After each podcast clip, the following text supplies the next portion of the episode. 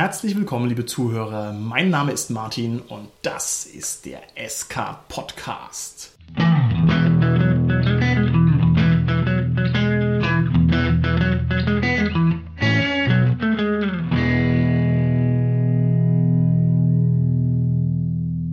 Mit mir heute im Studio sind meine lieben Gäste, die Tanja, der Carsten und der Holger. Hallo, hier ist die Tanja. Hallo, hier ist der Carsten. Ja, hallo, der Holger hier. Heute haben wir eine kleine Besonderheit. Und zwar, lieber Cast, ihr wisst es vielleicht noch gar nicht, aber wenn ihr heute ganz brav eine Folge mit mir aufnehmt, dann kriegt ihr am Ende eine kleine Belohnung. Freut ihr euch schon drauf? Na klar. Was ist es? Ja, lasst euch Oh, überraschen. eine Überraschungsbelohnung. Absolut. Ganz Besonderes. Und es trifft sich ganz besonders gut, denn wir sprechen heute mal über Belohnungen im Rollenspiel und wie man akkurat belohnt und das Beste dabei rausholt. Wie schaut's aus bei euch? Was war in eurem Rollenspielleben bisher die interessanteste Belohnung, die ihr mitbekommen habt oder die ihr vielleicht sogar selbst ausgeteilt habt? Zu dem damaligen Zeitpunkt, als ich sie bekommen habe, war das ein magischer Trank, den einer meiner Charaktere getrunken hat. Und da hat er auf jede gute Eigenschaft plus zwei Punkte permanent bekommen. Wer es nachspielen will, das Solo-Abenteuer dürfte bekannt sein, ist die, wie heißt das? Nedime? Nedime. Genau, danke, Nedime, die Tochter des Kalifen. Ja. Der bist ja ein richtig wertefixierter Powergamer, ja? Da müssen wir mal schauen, dass ich dich mal mit dem Gernot gemeinsam ans Mikrofon bekomme. Exzellent. Wie schaut's aus, Holger, bei dir? Bestimmt irgendwie der Trank alles plus drei. Gibt's den irgendwo? Den gibt es bestimmt irgendwo. Nee, das war was ganz Bodenständiges, aber wir fanden das in der Gruppe eigentlich alle ziemlich cool. Das war nämlich der Beutel der Nagetiere. Das war so ähnlich wie so ein Bag of Holding und du hast halt reingegriffen und hast dann immer irgendein kleines Nagetier rausgezogen. Ja, das war's eigentlich. Das war halt ein Gag. Das war so dieses, ne, das kannst du dann auf den Gegner werfen oder kannst du, wenn du gerade Hunger hast, kannst du halt auch essen oder. Das ist ein Nagetier essen. ja, klar. Ach, Die Fesseln durchnagen lassen, ja.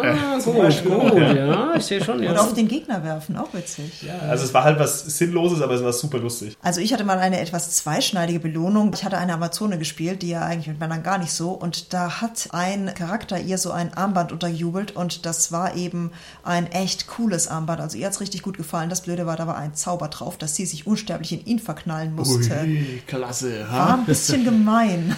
Ja, okay, nicht schlecht. Ein Liebesarmband, sehr schön. Ich als Spielleiter bin in der blöden Position oder in der schönen Position, Belohnungen vor allem austeilen zu müssen. Und ich erinnere mich da an einen Klassiker. Ich habe schon mehrfach den Ritterspieler mit einer Ritterburg belohnt. Und lustigerweise, da ich als Lazy GM jemand bin, der die Abenteuer recycelt, habe ich also dieselbe Ritterburg also schon mehrfach verschenkt. Und es kommt immer wieder gut an. Also ich kann es nur empfehlen an der Stelle. Ach, Moment, aber in verschiedenen Runden jetzt. Natürlich in verschiedenen Runden, ja klar. Moment, das ist doch meine Burg. Nein, meine. meine. Timesharing. Genau, die eine haben so Tag und über sehr Nacht. schön, sehr schön. In drei Schichten wird die Burg sozusagen jetzt bewohnt und alle sind glücklich. So Oder wenn die einen auf Abenteuer draußen, dann haben sie die. Ja, genau. Das ist doch dieselbe, gib's zu. ich denke es auch. Ja, ja.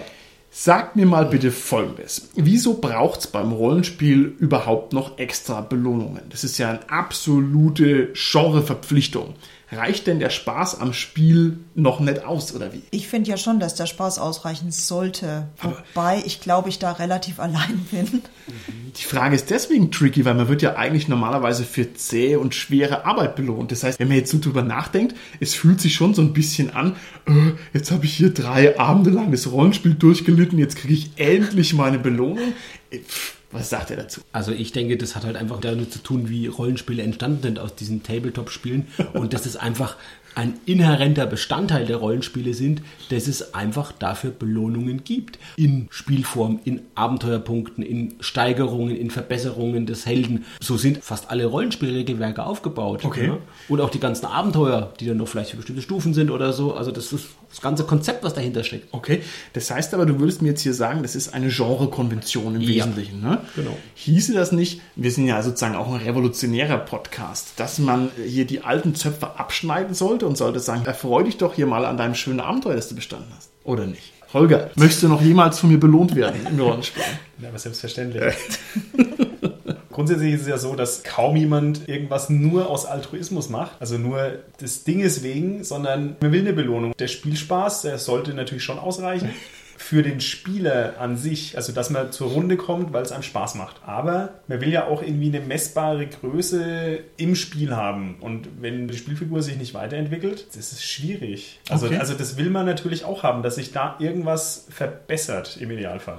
Denke auch, dass so eine Belohnung eine hochsymbolische Sache ist. Wir sind auch einfach so programmiert, dass sogar wenn ich den Spaß am Spiel gehabt habe, den ich natürlich habe beim Rollenspiel, dann ist es trotzdem ein herrlicher Akzent und also eine ganz wichtige Sache, dann nochmal so eine griffige extra Belohnung zu bekommen zum Schluss. Ist jedenfalls mein Verständnis von der ganzen Angelegenheit. Wen belohne ich denn eigentlich? Belohne ich den Spieler oder belohne ich die Spielfigur? Ich würde ja sagen beide. Der Spieler kriegt die Abenteuerpunkte oder was auch immer und der Charakter kriegt die Erfahrung und vielleicht das tolle Gefühl, was Tolles geschafft zu haben. Also ich denke, letztendlich ist immer der Spieler, der belohnt wird, weil das Rollenspiel ja davon lebt, dass man sich mit dem Charakter, den man spielt, identifiziert. Dann ist es natürlich so, wenn der Charakter was bekommt, dass es natürlich indirekt ja auch immer auf den Spieler zurückfällt und letztendlich immer der Spieler ist. Wenn ich zum Beispiel sage, als Beispiel am Anfang, mein Charakter hat jede gute Eigenschaft plus zwei Punkte bekommen, dann war das deswegen natürlich eine coole Belohnung. Nicht, weil der Charakter sich auf einmal stärker gefühlt hat und weil der Charakter sich auf einmal klüger gefühlt hat und gemerkt hat, dass er schöner ist oder so, sondern weil ich als Spieler ja sofort gesehen habe, wow, das sind jetzt die Charaktere. Das bedeutet, jede gute Eigenschaft plus zwei. Das hebt meinen Attackewert sofort auch um zwei oder drei Punkte. Mein Paradewert steigt automatisch auch durch die Okay, Basisberechnung um zwei, drei Punkte. Und ich kann jetzt das und das damit erreichen im Spiel. Das habe ich als Spieler gemerkt. Und deshalb meine Antwort, immer der Spieler, der belohnt wird. Okay. Warum den Umweg über die Figur gehen? Lieber Carsten, wenn wir das nächste Mal Rollen spielen, dann stelle ich mir so ein Paket Zuckerstückchen hin. Und immer wenn du was Gutes machst, werfe ich dir eins zu. Dann haben wir sozusagen diese Krücke, dass ich die Figur belohne, umgangen. Wäre das nicht viel sinnvoller? Ja, wobei wir natürlich dann ein anderes Spiel machen würden. Wobei es eine schöne Idee ist. Also das finde ich, das wäre mir eine, eine gute Idee. Da lässt sich was draus machen im Abenteuer. Ich finde es ja sehr gut. Mache ich schon tatsächlich als Spieler. Ich überlege mir schon, wie kann ich die Spieler belohnen. Und ich würde es jetzt nicht mit Zuckerstückchen machen oder so. Aber ich hatte das tatsächlich in einem Abenteuer gemacht. Da mussten die Charaktere sich erstmal Essen erspielen. Und dann habe ich die Knabbersachen erst auf den Tisch gestellt. Als sie an Nahrung gekommen sind, habe ich erst die Knabbersachen auf den Tisch Du wärst gestellt. gestorben bei uns, ich sag's dir. das ist genau Liebe. Zuhörer, man muss sich jetzt natürlich noch so eine total durchgerailroadete DSA-Gruppe vorstellen, wo das dann also heißt, oh, ich habe so Hunger. Nein, ihr habt den Quest noch nicht gelöst. Also, Ja, das war in dem Fall natürlich ein Cthulhu Now Abenteuer. oh, Ja, ja. vergiftetes Essen, alles Nein, klar. das war, du musst erstmal das Essen erspielen. Grundsätzlich stimme ich damit schon überein, dass eher der Spieler belohnt wird. Aber es gibt natürlich mehrere Ebenen der Belohnung. Es gibt wirklich innerweltliche Belohnungen, also magische Gegenstände, Gold und so weiter. Das ist per se erstmal für die Figur, aber der Spieler steht da natürlich trotzdem irgendwie dahinter. Und dann gibt es so Meta-Sachen wie die Erfahrungspunkte, was ja spielweltlich keine große Relevanz hat, aber für den Spieler natürlich wichtig ist. Was der Carsten gesagt hat, ist schon hochinteressant, aber ich kann mir auch ein Beispiel konstruieren, wo das nicht so ganz hinhaut. Man stellt sich nämlich vor, meine Figur wird belohnt und findet es super, aber ich als Spieler reg mich da voll drüber auf. Also ein Beispiel, wir machen ein hartes Abenteuer und dann kommt der König her und gibt dem Krieger die Hand und sagt, hey, das hast du aber gut gemacht. Und ich als Spieler denke mir, what?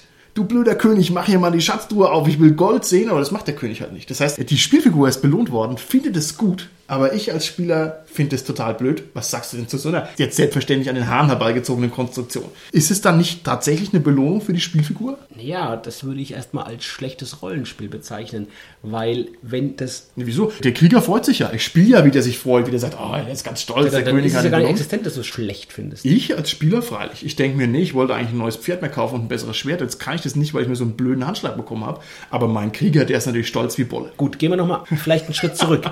Damit es nicht eintritt, solltest du natürlich als Spielleiter diesen Lob des Königs auch wirklich als eine gute Belohnung erscheinen lassen. Es sollte also irgendwie vielleicht schon was bringen.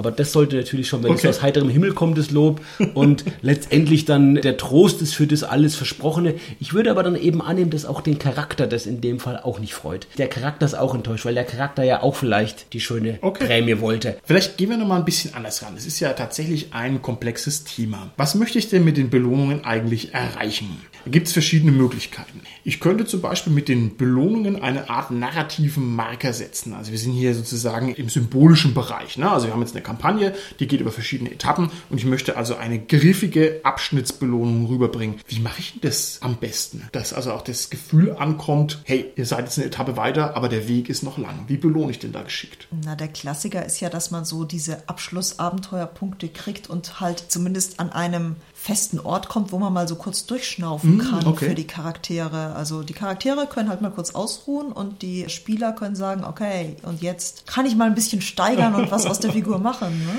Dann müsste man natürlich auch, wenn ich sozusagen jetzt eine klassische dramaturgische Kurve habe, am Anfang dann weniger Abenteuerpunkte geben für die Etappe und es geht dann hoch und zum Schluss geht dann die große Abenteuerpunkte-Truhe auf oder so ungefähr so, ja? Oh, kommt drauf an, wie die Etappe war. Ich würde es sehr etappenspezifisch machen. Wenn Okay. das wirklich so eine Hardcore-Etappe war, dann finde ich das auch angemessen, dass die Abenteuerpunkte-Truhe gescheit aufgeht. Okay. Aber wenn das halt so eine Pipifax, ich gehe mal von Ort A nach Ort B, dann tut es auch was Kleines. Ne? Okay. Tatsächlich hat es ja auch bei so Kampagnen eine narrative Funktion, wie du gesagt hast, und zwar auf praktischer Ebene. Wenn Belohnungen in Form von Abenteuerpunkten vergeben werden am Ziel einer Etappe und man hat dann noch nicht das Ende des Spielabends erreicht, dann kann es ja auch sein, dass dadurch erstmal eine kurze Pause eintritt, weil man dann den Charakter vielleicht erstmal steigert und es macht, bevor man dann weiterspielt. Okay. Setzt also so einen kurzen Cut einfach so. Ja? Belohnungen sind ja ein ganz mächtiges Mittel, um andere Menschen zu kontrollieren und zu beeinflussen. Das ist also sozusagen operantes Konditionieren ist ja das Grundwerkzeug eines jeden, was, Hundezüchters. Wie ist es denn? Ist es in Ordnung, wenn ich meine Spieler mit Belohnungen konditioniere? Ich kenne es jetzt üblicherweise so, dass man sagt, kreative Lösungsansätze geben mehr Abenteuerpunkte oder gewaltfreie Lösungsansätze geben mehr Abenteuerpunkte. Ist sowas okay? Oder ist es nicht ein bisschen arg?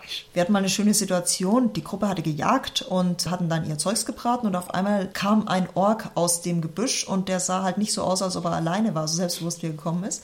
Gut, es wäre jetzt typisch gewesen. Sie hätten ihre Waffen rausgezogen, hätten sich drauf gestürzt, egal was da im Gebüsch laut. Aber die haben das dann wirklich mit einer unglaublichen Spannung, diese Situation entschärft, indem sie letzten Endes dann mit den Orks sogar geteilt haben und Okay. so. Das war halt eine unglaublich kreative Lösung und in dem Moment habe ich gesagt, okay Leute, das war jetzt so eine geile Szene, da gab es dann noch Abenteuerpunkte, Okay, so okay. vollkommen ungeplant. Kann ich total nachvollziehen. Wäre ich auch mit dir auf einer Wellenlänge. Aber ist es denn eigentlich okay? Warum belohne ich denn kreative Ergebnisse? Möchte ich meine Spieler zu Kreativität erziehen oder was? Ist doch gar nicht mein Job. Ich denke es inzwischen genau so auch. Ich würde einen Schritt zurückgehen, würde überlegen, was belohne ich denn? Und was macht denn eine Belohnung? Du hast ja schon operante Konditionieren erwähnt. Das führt ja letztendlich dazu, dass die Verhaltensweise, auf die die Belohnung erfolgt, mit einer höheren Wahrscheinlichkeit in Zukunft wieder gezeigt wird. Also, welche Verhaltensweisen will ich von meinen Spielern in Zukunft häufiger sehen? Und das würde ich belohnen. Und das, das kann natürlich auch kreatives Rollenspiel sein, aber das sollten eher so basalere Sachen sein. Wir hatten ja auch schon mal eine SK-Podcast-Folge über Problemspieler oder problematische Verhaltensweisen. Und da ist es zum Beispiel eine Möglichkeit, Sachen, die nicht so gut sind, die eher problematisch sind, die zu löschen. Das heißt, darauf gar nicht groß zu reagieren. Weder bestrafen noch belohnen, da einfach nicht drauf reagieren. Und alles, was jemand macht, was zum Spielspaß aller beiträgt, also das würde ich belohnen. Ja. Okay. Das finde ich super, dass du das sagst. Also du hast jetzt auch schön gesagt, the greater good, der Spielspaß für alle. Ich glaube, da kann man wenig dagegen sagen. Also tatsächlich, das ist ja das hohe Ziel und das kann man auf alle Fälle belohnen. Davon abgesehen ist mir das ehrlich gesagt ein bisschen zu hot. Ich bin also nicht der Erzieher, vor allem nicht der Konditionierer meiner Mitspieler, sondern ich bin jetzt eigentlich mittlerweile eher zu diesem etwas lahmen Belohnen für abgesessene Zeit übergegangen. Also wenn wir bei der Erfahrungspunktewährung bleiben, das gibt's bei mir für gar nichts mehr, außer für den Spielabend. Ja, man ist da, alle gehen heim, alle kriegen Erfahrungspunkte. Damit erlöse ich mich sozusagen aus dieser blöden Rolle, jetzt jemanden erziehen zu müssen. Ja, aber machst du das dann auch, wenn jemand jetzt mal einen Abend nicht da ist? Kann ja passieren, dass du einfach sagst, ich ziehe dir jetzt den Abend ab. Ich muss sagen, ich bin sogar so lame, dass ich sage, komm, du warst zwar nicht da, kriegst trotzdem Erfahrungspunkte. Echt? Oder findet ihr das blöd? Ist auf jeden Fall fair. Ja? Die Frage ist, der Spieler war nicht da, was war denn mit dem Charakter? Wenn jetzt das ein Reiseabenteuer war und der Charakter war dabei, dann hat er natürlich die Erfahrung auch gemacht. Dann Okay. ist es nur sinnvoll, wenn der auch quasi dann die Belohnung bekommt. Warum sollte er es nicht bekommen? Der Charakter war doch dabei. Ja, ja. Da wird ja dann quasi wirklich mal nur der Charakter belohnt. Ich sag mir auch Genau. genau. Genau. Da war dann der Charakter, ja. Aber das ist schön, dass du das jetzt gerade gesagt hast, Holger, mit der Fairness. Also das wäre eine faire Belohnung. Ist es eigentlich mein Ziel, dass ich die Spieler fair belohne? Eigentlich würde man sagen, Belohnung geht eher dahingehend, dass man Konkurrenz provoziert und Durchsetzungsfähigkeit belohnt. Also man stelle sich jetzt das vor, zwei Fußballmannschaften treten gegeneinander an, da kann es nur einen Sieger geben, der den Pokal mit heimnimmt. Und jedes Spiel, bis jetzt auf diese coolen, modernen, kooperativen Spiele, hat immer so funktioniert. Man muss sich halt durchsetzen und der kriegt den Preis. Warum denn im Rollenspiel das nicht gnadenlos so machen? Wieso denn nicht die Ermittler ganz knallhart belohnen für die umgelegten Schokotten? Weil halt der, der mehr Schokotten umgelegt hat, einfach besser gespielt hat. Das ist doch ein anständiger Ansatz. Der ist doch nachvollziehbar und klar und gerecht. Also so ein kleines bisschen Konkurrenz ist natürlich nie falsch, Okay. aber gegen wen spiele ich überhaupt? Im Rollenspiel? Also wie kann ich denn das schwarze Auge gewinnen? Drei Basilisken, Carsten. Das äh, hast du gewonnen. Aber das war nicht nur ich, das war die ganze Gruppe. Oh, oh, und. Rollenspiele sind ja per se kooperative Spiele. Das ist genau das. Ich meine, bei den Brettspielen hat es halt länger gedauert, bis man erkannt hat, dass das ein schönes Spielprinzip ist, ein kooperatives Spiel zu machen. Die Rollenspiele haben das halt schon ein paar Jahrzehnte eher gezeigt, dass das total gut funktioniert in einem Spiel. Okay.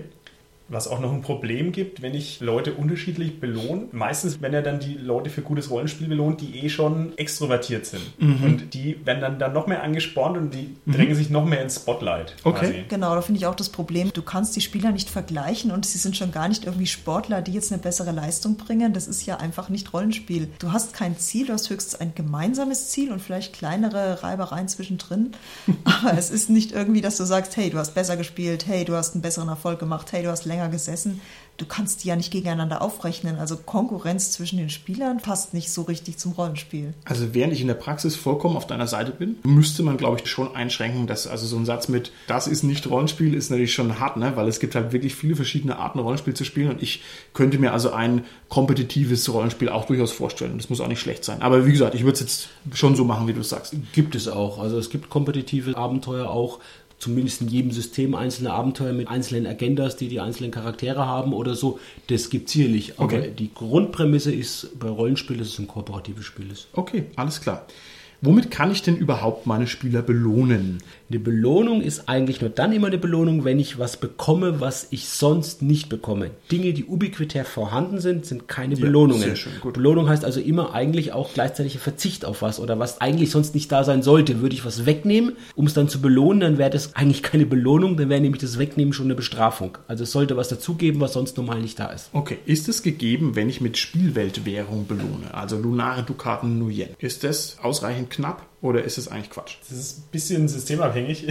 Ja. Gerade Shadowrun spielt ja vieles auf das Geld hinaus. Also Ja. da ist das schon eine gute Belohnung. Ja, ja. Bei Fantasy-Rollenspielen ist es meistens so ein bisschen, naja, also Ja. man hat immer genug Geld, um sich das meiste zu kaufen. Okay. Das kann gerade zu recht komischen Situationen führen. Also in einer befreundeten Midgard-Gruppe, da ist es passiert, dass die unglaublich viel Geld hatten, aber nicht die Erfahrungspunkte, weil da läuft ja das Steigerungssystem, dass man mit Geld und Erfahrungspunkten Okay, interessant. Unterwegs ist. Und die hatten dann die Situation, dass sie immer einen riesen Goldkoffer mit sich dabei hatten und verzweifelt irgendwie auf Erfahrungspunkte hingearbeitet hatten. Okay, und waren da in einer Sackgasse. Das war sehr strange. Okay, ich denke, es funktioniert vor allem dann gut, wenn man lange Kampagnen spielt, wo das Geld was wert ist. Also im schlimmsten sind diese One-Shot-Währungen, wo jeder weiß, es ist belanglos, mit wie wenig Geld ich rausgehe. Es sei denn, man braucht wirklich Geld, um irgendwas in diesem One-Shot-Abenteuer zu erreichen, um was zu Ja. kaufen, was man irgendwie braucht, um das Abenteuer letztendlich irgendwie Ja, ja, ja. erfolgreich abzuschließen. Genau. Ist ein neuer Kontakt von Wert eine gute Belohnung? Also der König sagt, okay, ihr seid doch keine Assis, Na, auf jeden Fall. ihr seid oder? wackere Leute. Sowas ist doch richtig klasse. Finde ich cool. Ja, aber das braucht man ja dann auch wieder irgendwie als greifbares Ding, also so der Freibrief vom König. Ja, oder das Wissen, dass ich mich an diesen und jenen wenden kann. Also das finde ich, da tut es das Immaterielle eigentlich auch schon. Okay. Ja, das Gen- ist natürlich richtig. Ich würde sogar sagen, das Immaterielle ist sogar oft noch wichtiger. Das sind ja gerade jetzt Reaktionen von NSCs auf Handlungen von Charakteren, können ja eine unheimliche Belohnung sein. Holger, du hast es ja vorhin angesprochen, mit dem, wenn einer ein Spotlight bekommt und irgendwas macht oder so, dann solche Charaktere doppelt belohnt werden. Die werden nämlich dann durch gutes Rollenspiel belohnt, das war ja dann Argument vorhin, und die werden auch schon im Spiel belohnt durch die Aufmerksamkeit, durch das Spotlight, das sie bekommen am Spieltisch und durch die Aufmerksamkeit im Spiel von NSCs, ja. Finde ich eine ganz wichtige Sache. Überhaupt Erfolge auch, wenn ein Charakter was versucht und wenn er Erfolg hat durch das, was er macht. Okay, gut. Das ist eine schöne Belohnung. Was Wenn- sagt ihr denn zu Trophäen, die in erster Linie symbolisch sind? Also ich habe sozusagen den großen Eber des Schwarzen Waldes umgelegt und habe jetzt halt diesen riesen Eberkopf bei mir im Wohnzimmer, der halt nichts macht, außer vor sich hinschimmeln. Oder ich habe halt Galottas Nachttopf erbeutet. Ist sowas cool oder ist sowas blöd als Belohnung? Weil also wir gehen jetzt mal davon aus, dass beide Objekte vollkommen nutzlos sind in jeder Hinsicht. Also wenn man eine lange Kampagne spielt oder die Gruppe lang besteht, dann sind solche Sachen natürlich super wertvoll. Eigentlich, weil das genau die Geschichten sind, die man dann erzählt. Okay. Auch außerhalb einer Kampagne sind die natürlich Dinger, mit denen man richtig angeben kann. Ich meine, hey, hier, das ist der Nachttopf von Galotta, das ist doch. Also, Spiel oder nicht Spiel, das macht Spaß. Ich stolper noch etwas über den Begriff wertlose Trophäen. Ist es nicht ein Oxymoron eigentlich? weiß also es was, was gar nicht sein kann. Also gedacht ist Ein eigentlich Widerspruch in sich. nutzlose Trophäe. Also sozusagen, vielleicht ist auch mein Beispiel irgendwie schlecht. Ja. Also vielleicht erkennt eben keiner, dass der Wildsaukopf an der Wand der magische Eber war. Also der ist also noch nicht mal dafür tauglich, dass ich damit angeben kann. Das ist nur für mich so ein persönliches Aha. Aber genau eine Trophäe ist ja das. Das füllt eine Funktion, dass ich angeben kann, dass Okay. ich was zur Schau stellen kann, dass ich was schmücke vielleicht auch einfach, dass ich was verziere. Okay, gut. Du musst halt drunter schreiben, dass es der Nachttopf von Carlotta ist. Genau. Und da, da kann ja jeder unter seinen Nachttopf schreiben. Herr Döttger. Aber würde das ein ehrlicher Held tun? Ich habe gerade nochmal nachgedacht über den Nachttopf von Galotta. Die Frage ist natürlich, ob es wirklich in der Welt des Charakters für den Charakter irgendwas hat, weil da ist er erstmal nur in dieser Vorstellungswelt existiert und ob es da was bringt, klar, ja. Also für mich ganz persönlich, ich muss sagen, das finde ich halt das allercoolste Mögliche. Also ich finde es halt wirklich cool. Das liegt natürlich daran, dass diese aventurische Welt einfach so dermaßen reich ist an Valenzen und an Bedeutungen und an langer Dauer. Das ist halt was, was halt eine One-Shot-Welt irgendwo anders eben nicht bringen kann. Und damit hat es sozusagen so einen narrativen Wert, den halt irgendwas anderes eben nicht hätte. Und der Nachttopf von Galotta existiert dann auf dem Heldendokument unter dem Punkt Ausrüstungsgegenstände oder ich überlege gerade, ja. Gute, gute Frage, gute Frage. Ja, müssten wir auch mal gucken, wie der denn genau aussieht. Okay, wie schaut's aus mit spielmechanischen Boni? Also man sagt jetzt zum Beispiel, Holger, dein Zwerg hat so lange gekämpft, dass er jetzt Körperkraft plus eins bekommt. Ist das eine coole Belohnung oder ist das keine coole Belohnung? Ich finde schon eine gute Belohnung, klar. Warum? Ich kann mir das ja auch teuer erkaufen, indem ich meine Mhm, Erfahrungen anspare und das irgendwann steigere. Oder wenn ich es einfach so halt irgendwann mal kriege, durch irgendeinen besonderen Kniff. Ist doch super. Okay, gut. Bei Cthulhu vor allem gibt's ja normalerweise als Belohnung, dass man halt überlebt. Ja. Ist das gut oder ist das schräg? Das wäre ja quasi so vielleicht, dass man irgendwie entkommt, dass man auch möglichst geistig gesunder noch rauskommt. Ich überlege gerade so, was es eigentlich definitorisch ist. Man könnte ja sagen, das ist vielleicht auch eine negative Verstärkung. Ja? Okay. Was Unangenehmes fällt weg, führt auch dazu, dass das Verhalten in Zukunft eher auch häufiger gezeigt wird. Okay. Das ist auf jeden Fall eine Belohnung. Und das ist halt, was den Reiz bei Cthulhu ausmacht und was die Spieler halt auch wissen, die Cthulhu spielen. Ach so, da jetzt geht es dann gar nicht mehr über die Steigerung, da geht es dann wirklich einfach darum, dass man halt da irgendwie das Abenteuer überlebt. Ja. Also du meinst, die Bedrohung ist weggefallen und ich habe überlebt. Ach so, insofern. Das das, Okay, also die gut. Bedrohung fällt weg oder so, man überlebt. Und was typischerweise aber auch noch kommt, weil so ganz ohne klassische Belohnung geht es bei Cthulhu auch nicht, man bekommt am Ende von Abenteuern oft noch geistige Stabilität dazu, die man vorher schon verloren hat, dass man da nochmal würfelt, wenn man das Böse besiegt hat, Okay. wenn man irgendjemand gerettet hat oder so, dann darf man nochmal würfeln und kriegt dann nochmal wieder einen Bonus, also Okay. was wieder regeneriert geistige Stabilität. Ich muss sagen, ich finde es uncool. Also nichts gegen Cthulhu, aber dieses reine Überleben als Erfolg finde ich relativ wackelig. Es wirkt wie Stillstand auf mich. Ja, also ich weiß schon, ah, wenn man nebenher noch die Welt gerettet hat, okay, dann ist cool, aber nur Überleben, ah, Du hast recht, auf der Handlungsebene gibt es mitunter ein Problem bei Cthulhu-Abenteuern, dass man nämlich an einen Punkt gelangt, wo der Charakter eigentlich vielleicht noch, der gerne jetzt seiner Neugier nachgeben würde, wird es noch machen, aber der Spieler weiß auch, das Abenteuer würde erwarten jetzt, dass ich das noch jetzt weitermachen würde, aber eigentlich will ich überleben und hau ich nicht lieber ab und, Ja, und, und ja, ja. also ich verstehe, was du meinst. Das Abhauen ist immer nehme da einfach einen Option. früheren Exit einfach und so. Und das ist natürlich nicht gut, ja. Also, Okay, okay. Ist wahrscheinlich auch ein bisschen systemspezifisch. Bei, ganz ehrlich, Klar. bei Cthulhu ist es wirklich eigentlich das Einzige, worauf ich hoffe. Also ich möchte nur mal kurz festhalten, Carsten hat jetzt gesagt Cthulhu, du hast gesagt Cthulhu, richtig ist Cthulhu. Wie wir vor Das einigen ja Folgen noch schon mal gehört. korrekt herausgefunden Sicher? haben. Ja, oh ja, hör mal die alten SK-Podcast-Folgen, lieber Carsten. So, ist es mit dieser aktiven Vergabe Also nur unter Protest jetzt gerade. Also ich finde, also ich mache jetzt nur unter Protest weiter mit der Sendung, weil das heißt Cthulhu und das steht auch so im Regelbuch drin. Aha, Und auch der Lovecraft hat die deutsche Aussprache Cthulhu gewählt. Interessant, Carsten. Wir werden es recherchieren. So, ich würde gerne wissen, muss ich wirklich extern belohnen oder kann ich nicht einfach sagen, ich lasse die Abenteurer frei laufen und die sollen sich doch einfach selber belohnen?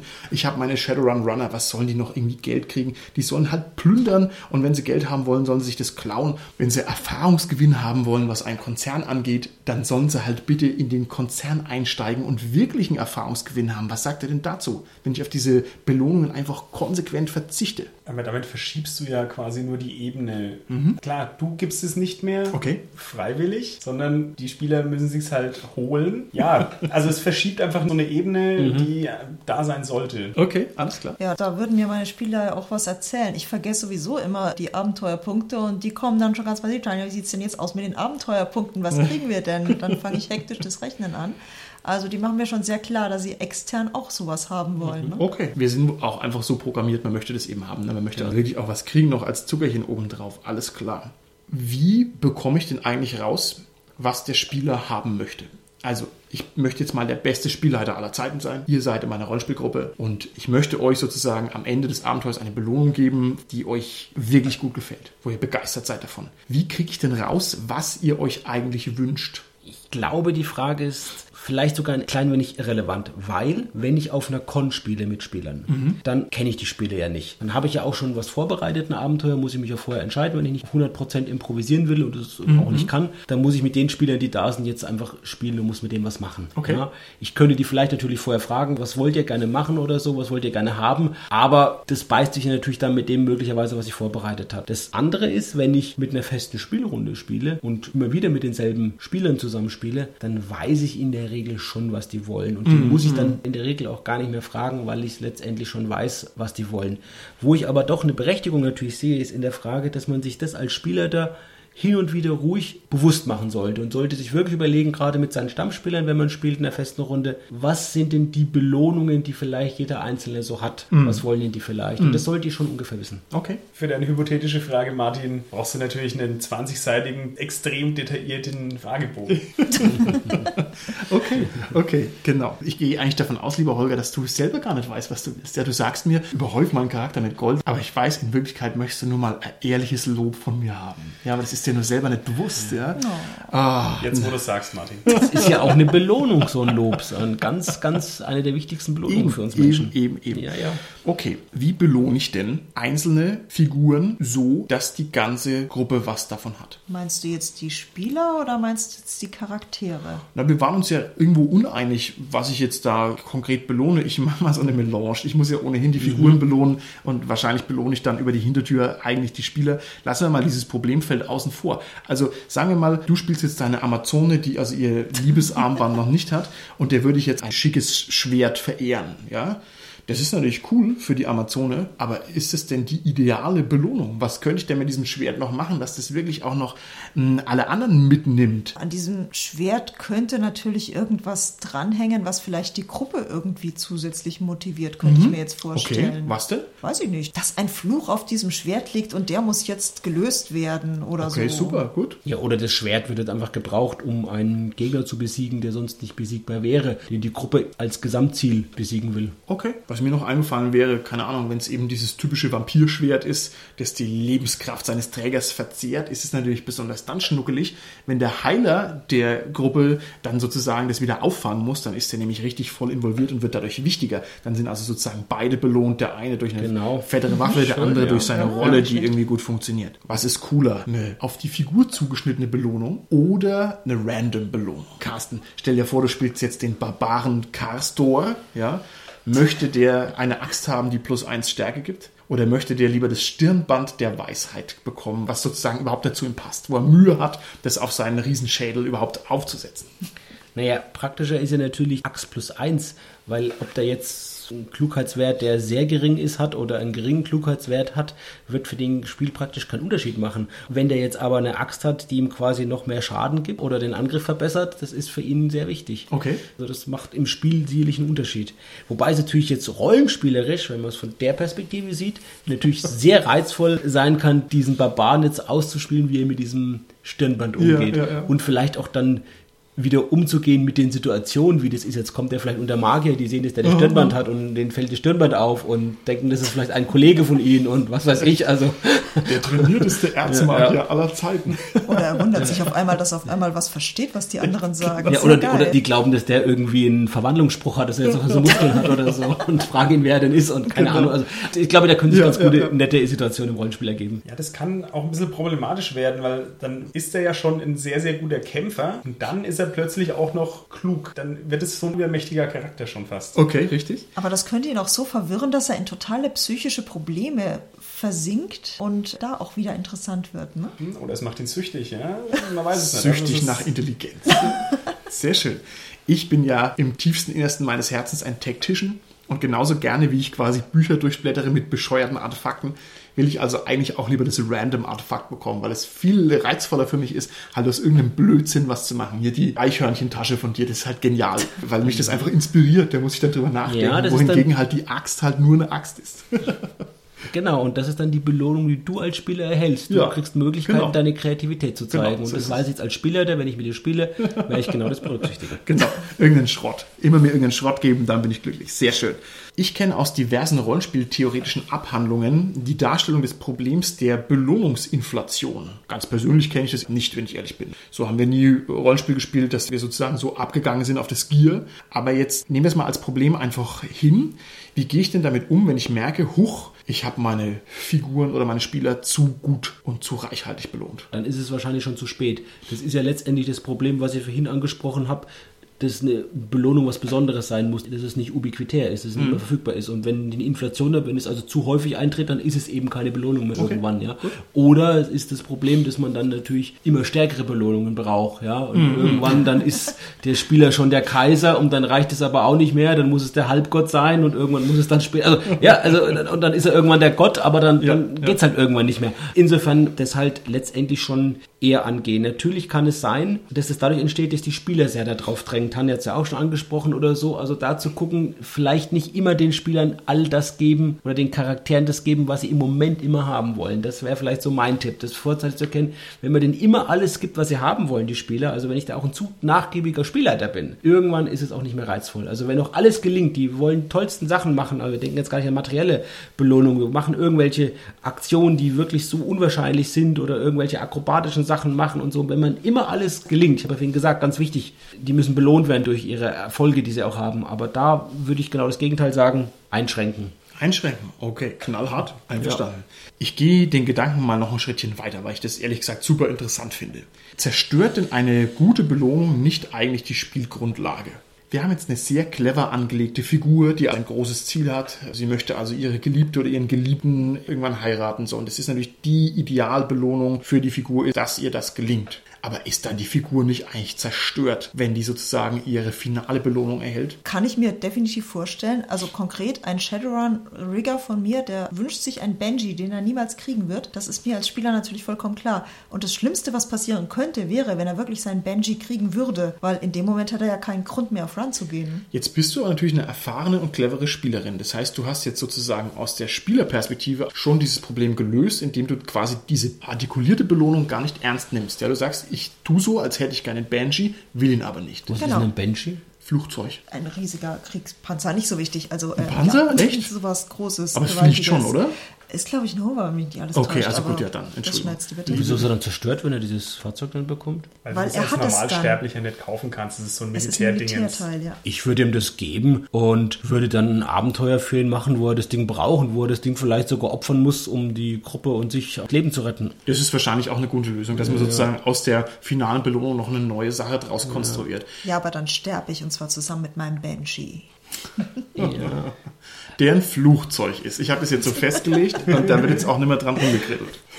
Also ich denke, wir haben jetzt gerade schon ein bisschen rausgearbeitet, dass das meistens den Charakter zerstört, das aber zum Beispiel auch eine gute Exit-Strategie sein kann. Wenn der Spieler mit der Spielfigur nicht mehr zufrieden ist oder halt einfach sagt, ich will jetzt mal was anderes machen, dann kann man das ja elegant irgendwie so machen. Also wir hatten das ja auch mit, Ja. die Belohnung ist die Burg und dann ist halt der Ritter jetzt in dieser Burg und schickt uns weiter auf Aufträge. Ja, genau, gut. Und ich glaube, es geht sogar weiter. Das muss gar nicht jetzt unbedingt so eine Exit-Strategie sein, in dem Fall, wenn ich den Charakter gar nicht mehr mag, sondern es ist einfach vielleicht auch ein Aufhören, weil es am schönsten ist, irgendwann mal mit einem Höhepunkt des Abenteuerlebens mit dem Charakter abzuschließen. Das kann sogar der Heldentod sein, der heroische, den jemand hat, der sich vielleicht opfert für die Gruppe. Das ist, glaube ich, eine Sache, wo dann auch der Spieler oft vielleicht noch jahrelang davon erzählen wird, weil das so eine tolle Sache ist, die so gut in Erinnerung geblieben ist. Also, Okay. finde ich eine gute Sache. Da kann man als Exit-Strategie auch gleich die anderen mitbelohnen. Das hatten wir in Vampire, Dark Ages, dass jemand ein großes Lehen dann am Ende gekriegt hatte.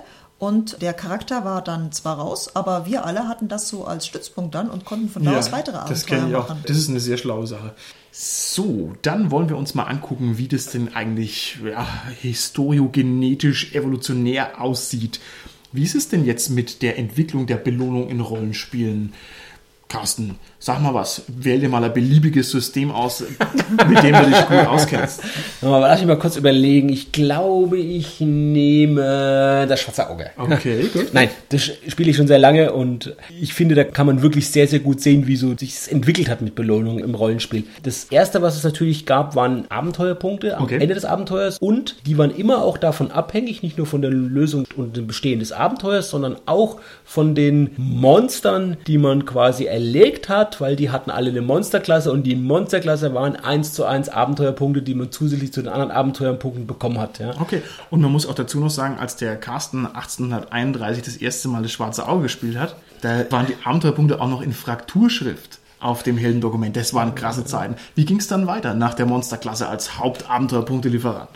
Ja, die wurde ja irgendwann abgeschafft, weil das dann gab es eine heftige Diskussion mit den Killpoints und so und dann wurde das abgeschafft. Das war dann auch unpädagogisch, dass man dann quasi Töten belohnt. Dann ging es noch ganz pädagogisch weiter, weil dann hieß es immer so am Ende so salbungsvoll bei der Verteilung der Abenteuerpunkte und für gutes Rollenspiel gibt es dann auch noch mal extra Abenteuerpunkte. Also wer seinen Charakter jetzt irgendwie gut ausgespielt hat oder gut dargestellt hat, der aventurenkonform oder so, Ja, ja, der ist dann quasi nochmal immer extra mit Rollenspiel Ist krass, ne? wenn, man so, drüber, wenn man so drüber nachdenkt. Das ist eine 180-Grad-Wende. Ja. Und das zeigt auch, was da sozusagen für ein Rollenspieltheoretischer Ansatz dahinter steckt. Also das ist ja richtig erzieherisch. Ja. Dass man sagt, hier, ich möchte nicht dieses Gekloppe und Gegrinde haben, sondern schönes Rollenspiel ist gut. Genau. Krass, ne? und, und, und, und damit verbunden auch war, ich glaube, das könnte sogar ein bisschen eher gewesen sein oder auch so parallel mit dieser Entwicklung, dass dann auch bestimmte Lösungsansätze in manchen Abenteuern, nicht in allen, eher in wenigeren, aber in ein paar Abenteuern wurde dann auch bestimmte Lösungsansätze nochmal extra belohnt. Also wenn man jetzt besonders viele Leute noch gerettet hat oder Ja, ja, irgendwie ja. oder so oder besonders clever die Pläne des Widersachers durchkreuzt hat, ist man dann auch nochmal, da ist aber die ganze Gruppe dann nochmal extra belohnt worden. Wunderbar. Wie ging's weiter? Ich erinnere mich noch, wie es dann nicht mehr so allgemein war. Du hast halt so viele Abenteuerpunkte, die kannst du versteigern, wie du willst, sondern dass es dann wirklich spezielle Steigerungen oder spezielle Erfolgswürfe gegeben hatte. Spezielle Erfahrungen? Spezielle Erfahrungen gegeben hatte und die halt dann wirklich auf das Abenteuer zugeschnitten waren. Und das fand ich viel besser, als wenn ich sage, ich war jetzt in der Wildnis unterwegs, aber jetzt steigere ich mein Wissenstalent, sonst was. Aber man muss auch mal sagen, also das ist ja auch, das klingt jetzt trivial, dass ich dann sozusagen auf dem Schiff unterwegs war und kann dann Boote fahren steigern. Aber das ist schon wieder eine massive Änderung. Also wenn ich anfange mit, ich erschlage viele Monster und steigere dann Reiten, ist ja völlig absurd, aber so ging's halt. Ne? Und dann Genau. dieses Rollenspielpädagogische, Hauptsache ich habe meine Tänzerin ordentlich ausgespielt, dann kriege ich Punkte und steigere damit Schwertkampf. Ja, was? Aber und dann geht's eben weiter, dass man so einen simulationistischen Effekt reinbringt plötzlich. Ist auch super interessant, ne? Ich glaube sogar, es könnte sogar schon etwas eher gegeben haben vor diesen speziellen Steigerungen, dass es manche Abenteuer gab, wo man tatsächlich auch permanent einen Punkt für eine gute Eigenschaft bekommen hat. Und sogar manchmal gab es ein Abenteuer mindestens, da gab es sogar Astralpunkte permanente, die man bekommen hat. Wow, Das okay. ist natürlich sehr wertvoll, alles klar. So, und dann müssen wir vielleicht nochmal auf DSA 5 blicken. Da will ich jetzt gar nicht ins Detail gehen, aber da gibt es jetzt neuerdings sogenannte Chips. Das finde ich einen sehr netten Begriff. Ich habe zuerst gedacht, die meinen Chips. Aber Chips ist ja auch sehr süß.